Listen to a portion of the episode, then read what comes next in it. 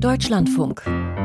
Forschung aktuell. Für eine klimaneutrale Zukunft, da dürfte Wasserstoff der Energieträger der Wahl sein. Wasserstoff, der mit Hilfe von Strom aus erneuerbaren Quellen hergestellt wird. Aber woher soll dieses Gas kommen?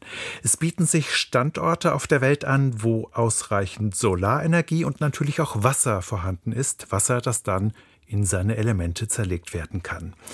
Das Projekt High Supply hat dafür den Blick auf Australien geworfen. Die Machbarkeitsstudie ist nun abgeschlossen nach zwei Jahren und ich habe mit dem Projektleiter darüber gesprochen, mit dem Chemiker Robert Schlögel, Präsident der Alexander von Humboldt Stiftung. Ich wollte wissen, wie könnte denn eine Energiepartnerschaft in Sachen Wasserstoff zwischen Deutschland und Australien aussehen? Zunächst einmal muss man sich fragen, warum nimmt man Australien? Das ist der weitest entfernte Ort, an dem man Elektrolyse, also die Spaltung von Wasser, durchführen kann. Und das liegt einfach daran, damit man Elektrolyse sinnvoll für unser Land einsetzen kann, muss es in dem Herkunftsland nicht nur viel Sonne und auch Wind geben, sondern es muss auch einen großen Überfluss an Wasserstoff darstellbar sein, weil wir ja das Weltklima retten wollen und nicht das Klima bei uns. Und aus diesem Grund suchen wir Australien, denn dort ist wahrscheinlich der Ort auf der Welt, wo es den größten Überschuss an Sonnenenergie gibt im Verhältnis zum Energiebedarf des Landes selbst. Aber Sie haben schon die Distanz zwischen unseren beiden Ländern angesprochen. Also ungefähr 14.000 Kilometer Luftlinie wäre es zwischen Perth und Hamburg. Wie lässt sich denn der Transport bewerkstelligen? Ja, das war ein wesentliches Element dieser Machbarkeitsstudie. Man hat zuerst gedacht, man kann den Wasserstoff vielleicht in flüssiger Form transportieren, aber stellt sich heraus, das ist eine Technologie, die, wenn sie überhaupt zum Einsatz kommt, nicht in den nächsten 20 Jahren im großen Stil verfügbar sein wird. Und deswegen muss man sich mit sogenannten Derivaten beschäftigen. Das heißt, man muss den Wasserstoff in Formen überführen, die man wesentlich leichter transportieren kann und dann die Frage stellen, ob das kostengünstig möglich ist, zum Beispiel im Verhältnis mit Erzeugung von Wasserstoff in Deutschland, wo man den Transport natürlich nicht hat. Aber dafür gibt es hier einen großen Mangel an erneuerbarer Energie.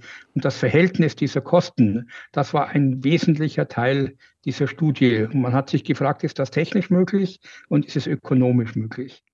Technisch, wie würde das denn aussehen? Also Sie sagen, verflüssigter Wasserstoff, quasi Tiefkühlwasserstoff, das funktioniert noch nicht. In welchen chemischen Formen würde man ihn denn transportieren dann?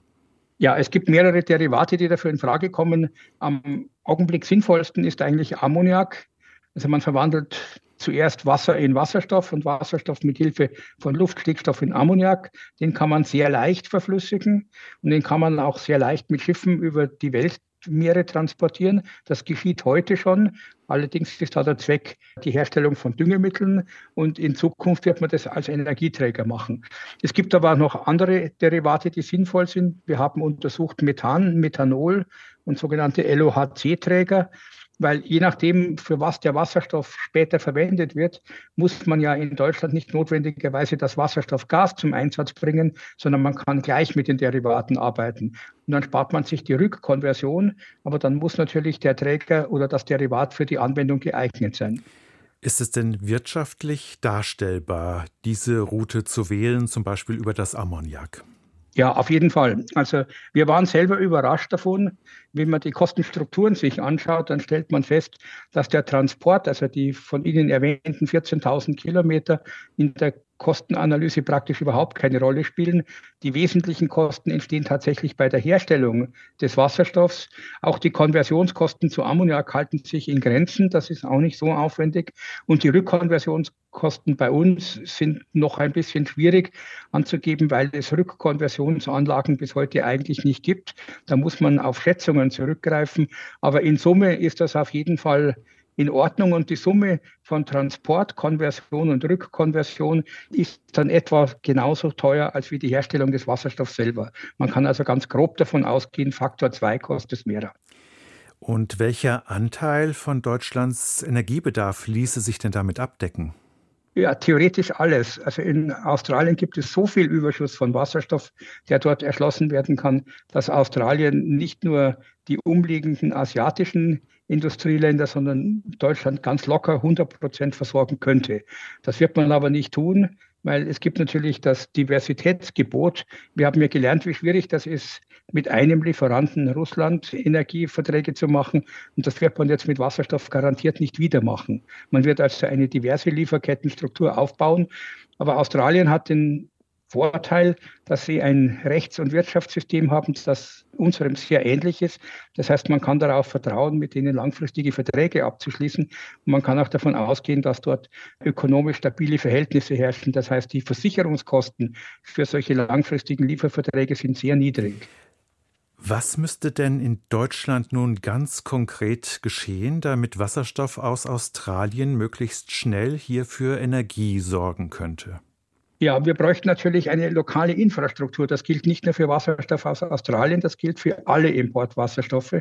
Wir brauchen also die Möglichkeit, den Wasserstoff von einem Hafen egal ob der in Deutschland oder in Holland ist, was sehr wahrscheinlich der Fall sein wird, zu den eigentlichen Verbrauchern zu bringen. Und solange sozusagen die letzte Meile nicht gelegt ist, solange der Wasserstoff nicht zum Benutzer kommen kann, wird eigentlich nichts wirklich losgehen. Denn ein Geschäft kann ja erst erfolgen, wenn der Lieferant in Australien den Wasserstoff auch tatsächlich bei einem Nutzer abliefern kann. Und das ist ein Problem. Das hat die Bundesregierung aber sinnvollerweise gut erkannt und hat deswegen das sogenannte Wasserstoffstartnetz an den Start gebracht. Die Frage, ob das jetzt optimal oder richtig ist, ist jetzt eine zweitrangige. Wichtig und auch sehr positiv zu bewerten ist, dass die Bundesregierung das eben quasi in Gesetzesform jetzt verabschiedet hat. Das heißt, wir können uns eigentlich darauf verlassen, dass in ungefähr zehn Jahren, würde ich mal sagen, so ein Wasserstoffstartnetz tatsächlich zur Verfügung steht. Wie optimistisch blicken Sie denn in die Zukunft, dass das möglichst schnell Realität werden kann? Ich bin sehr optimistisch. Es ist sowohl von der Regierung als auch von vielen Akteuren inzwischen erkannt worden, dass es ohne Importwasserstoff nicht geht. Ich verweise da auch auf die nationale Wasserstoffstrategie. Und weil das jetzt erkannt worden ist, sind die politischen Weichen, dass das möglich wird, gut gestellt. Es fehlen noch einige regulatorische Randbedingungen, die will ich hier nicht aufführen. Aber ich würde sagen, man kann sich fest darauf verlassen, dass innerhalb der nächsten zehn Jahre importierter Wasserstoff bei uns eine Rolle im Energiesystem spielt.